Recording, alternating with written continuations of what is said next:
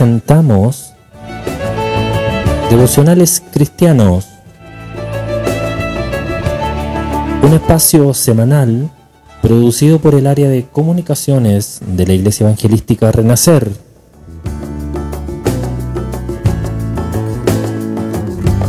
Bienvenido a este tiempo de meditación y reflexión en la palabra del Señor.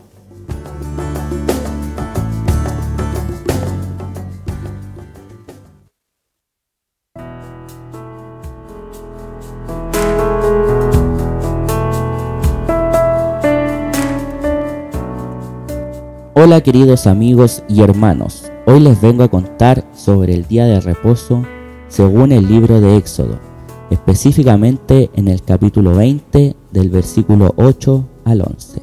Se lo leeré en el nombre del Padre, del Hijo y del Espíritu Santo. Dice, Acuérdate del día de reposo para santificarlos. Seis días trabajarás y harás toda tu obra, mas el, mas el séptimo día es reposo para Jehová tu Dios no hagas en él obra alguna, ni tu hijo, ni tu hija, ni tu siervo, ni tu criada, ni tu bestia, ni tu extranjero que está dentro de tus puertas. Porque en seis días hizo Jehová los cielos y la tierra, el mar y todas las cosas que en ellos hay, y, y reposó en el séptimo día. Por tanto Jehová bendijo el día de reposo y lo santificó. Amén. El asunto del día de reposo es complejo, no solo en el libro de, de Éxodo y en el Antiguo Testamento, sino también en la teología y en la práctica cristiana. La primera parte del mandamiento ordena que cesen las labores durante uno de los siete días. En el contexto del mundo antiguo, solamente Israel tenía el día de reposo.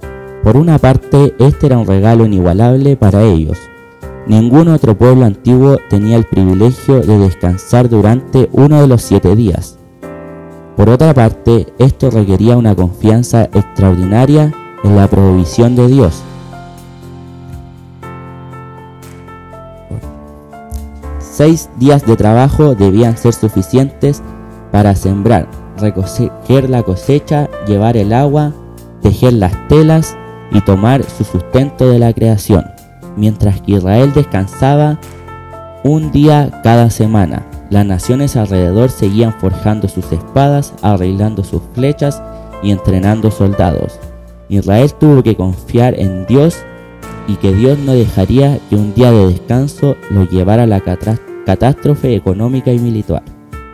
Actualmente nosotros enfrentamos el mismo tema de confianza en la provisión de Dios.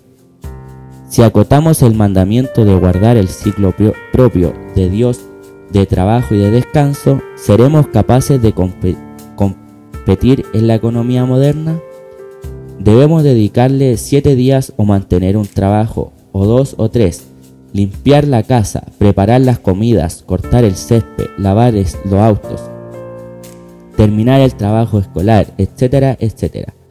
O podemos confiar en que Dios proveerá para nosotros incluso si nos tomamos un día cada semana. Podemos dedicarle tiempo a adorar a Dios, a orar y reunirnos con otros para estudiar y animarnos y si lo hacemos, ¿eso nos hará más o menos productivo en general? La polaridad que realmente es la base del día de reposo es trabajo y descanso, tanto el trabajo como el descanso están incluidos en el cuarto mandamiento.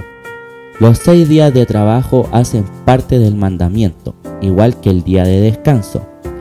Aunque muchos cristianos corren peligro de permitir que el trabajo disminuya el tiempo reservado para el descanso, otros están en peligro del opuesto, de reducir el tiempo de trabajo y tratar de vivir una vida de ocio y derroche. Esto es incluso peor que incumplir el día de reposo, ya que si alguno no provee para los suyos y especialmente para los de su casa, ha negado la fe y es peor que un incrédulo. Si nuestro principal peligro es el exceso de trabajo, debemos encontrar una forma de honrar el cuarto mandamiento, sin instituir un legalismo nuevo y falso, poniendo lo espiritual contra lo secular si nuestro peligro es eludir el trabajo, debemos aprender a encontrar gozo y significado en nuestra labor como un servicio para Dios y nuestro prójimo. En el Génesis se nos narra cómo Dios creó todo y bajo esto da la ley a Moisés. Si el día de reposo tiene un significado, dedicarlo a Dios. Es el día en que nuestro interés debe ser que Dios sea glorificado, en el día en el que debemos dejar de pensar en nosotros, en nuestros problemas, en nuestras situaciones y preocupaciones, para únicamente centrarnos en admirar, alabar y adorar a Dios.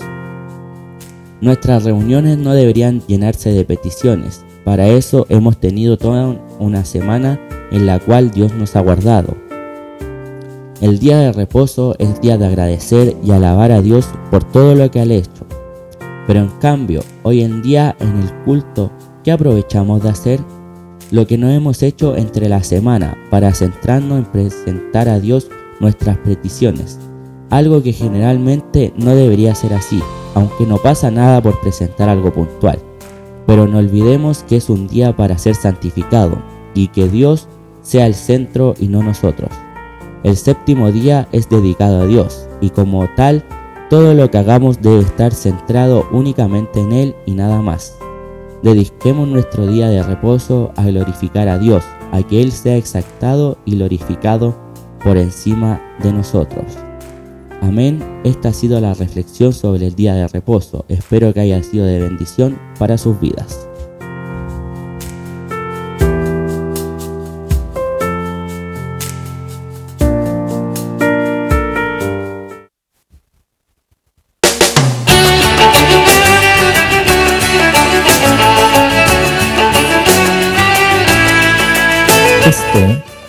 Espacio producido por la Iglesia Evangelística Renacer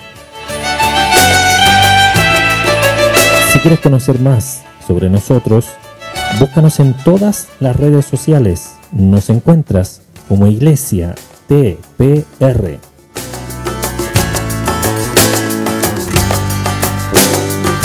Te damos las gracias por estar junto a nosotros y escuchar estos devocionales semanales. Te esperamos en el próximo programa. Dios te bendiga.